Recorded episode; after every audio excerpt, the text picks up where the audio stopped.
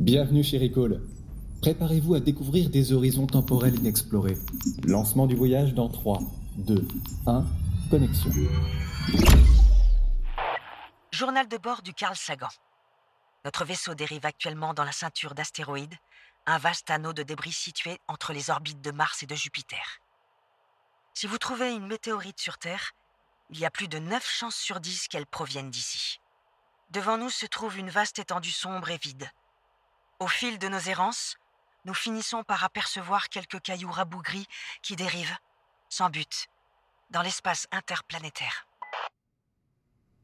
Je vous sens un peu déçu. Vous vous attendiez peut-être à un paysage plus encombré?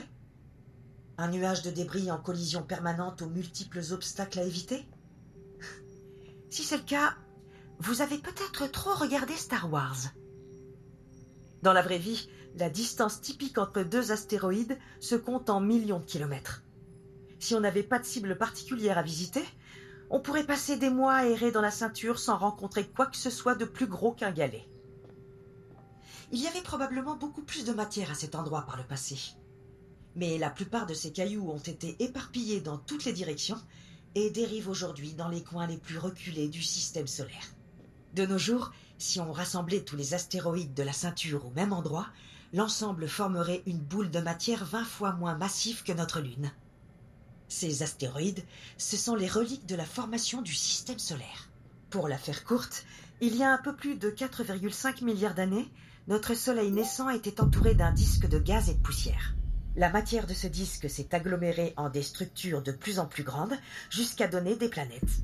Mais l'influence gravitationnelle de Jupiter a empêché les embryons de planètes situées près de son orbite de se rassembler, et la planète géante les a fait se collisionner entre eux pendant des milliards d'années. Ce qui reste de ces embryons de planètes forme aujourd'hui la ceinture d'astéroïdes. Avant les premiers survols rapprochés par des sondes spatiales dans les années 70, personne ne savait vraiment à quoi ressemblaient ces objets. Même quand on les observait avec nos télescopes les plus puissants, ils étaient tellement petits qu'ils apparaissaient comme de simples points lumineux. Cette ignorance a donné lieu à des visions assez folkloriques de la part de certains artistes. Par exemple, quand Antoine de Saint-Exupéry a écrit Le Petit Prince au début des années 40. Il a dessiné l'astéroïde fictif B612 comme une mini-planète, avec ses trois volcans et son atmosphère respirable. Mais on sait aujourd'hui que la plupart de ces astéroïdes ne sont pas assez massifs pour acquérir une forme sphérique. On est plutôt sur des patatoïdes remplis de cratères d'impact, voire même, pour les plus petits, des tas de gravats aux formes plus aléatoires. Mais tenez-vous bien, on peut quand même trouver un objet par ici qui ressemble à certains égards à B612. Il s'agit de Cérès, le premier objet de la ceinture à avoir été découvert. Cet astéroïde de la taille de la France est si massif qu'il est parvenu à avoir une forme à peu près sphérique, ce qui fait que les astronomes le qualifient aujourd'hui de planète naine. Lorsque la sonde Dawn de la NASA a rendu visite à Cérès en 2015, elle y a détecté une vingtaine de structures en forme de dôme. Le plus grand de ces dômes fait plus de 4 km de haut et présente des signes d'activité volcanique passée datés de quelques centaines de millions d'années tout au plus. Ce volcan atypique ne crachait pas de la lave.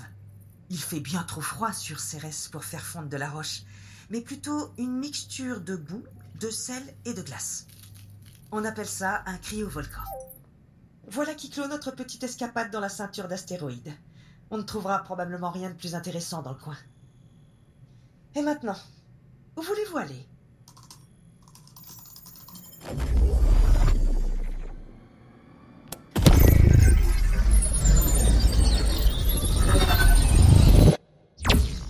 Bon retour parmi nous. Merci d'avoir choisi Recall. À très bientôt.